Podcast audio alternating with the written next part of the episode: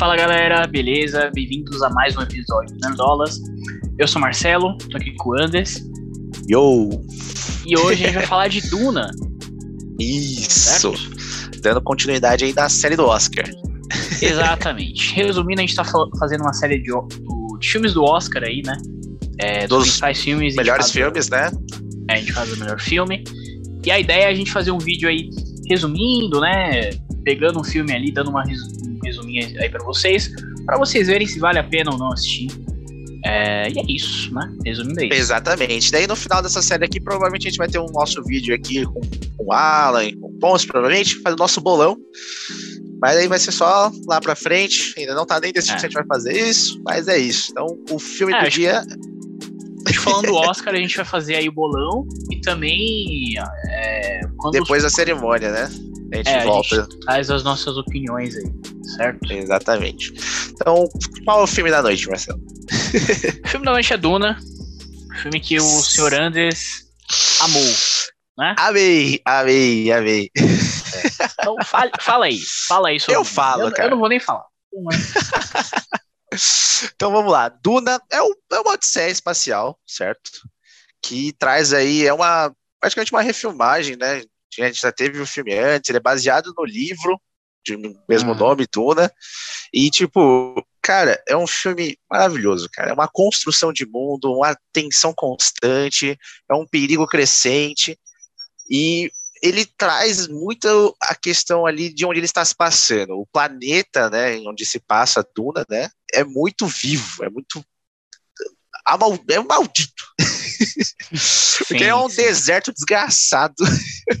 É. A gente foi ver no cinema, mas todo mundo saiu com sede da sessão, de tão, tão, tão desértico que é aquele lugar. É verdade. Então, ele é um filme que faz essa construção. Então, essa é primeira parte, né? Essa é uma questão aí que é um problema aí, principalmente para o professor Marcelo, que se incomodou muito com isso.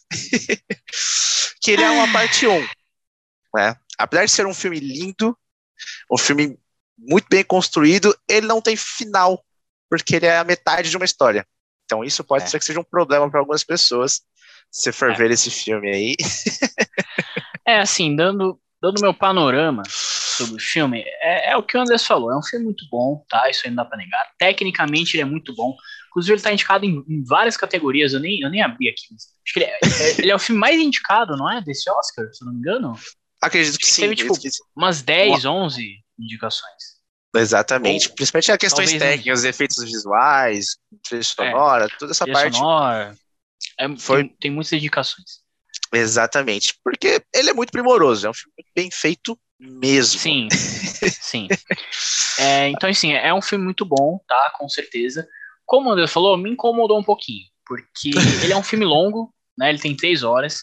Exatamente. E ele é meio. Ele é meio paradão. Né? Então você não, chega lá esperando um Mad Max da vida, não vai ser, entendeu? É, não vai ser, não vai ser. É meio paradão. tanto é que eu, eu acho que as cenas de ação do filme até pecam um pouquinho, né? Porque Principalmente é quando você traz o Momoa como um personagem para ser o personagem de ação do filme. E foi subaproveitado. Foi. É verdade. Foi subaproveitado, mas o núcleo ali da, da família principal do. Qual é o nome daquele ator? Lá que tá em todo lugar, um ator jovem e popular do momento? Chalamet. O Chalamet. O Chalamet lá e o pai dele, porra. Que é o Oscar muito. Isaac, né? Tem uma Exatamente. coisa que a gente não falou, mas o elenco também é super recheado, super foda. É, isso é verdade. Muitos atores fodas. Inclusive tem então, a Zendaya, né? Mas tem a Zendaya. Tem, tem mais ou menos, né? não vamos dar spoiler. Mas, enfim. Mas é isso, cara. Então é essa construção do do herdeiro lá, dele se tornando, né, o guerreiro escolhido e tudo mais.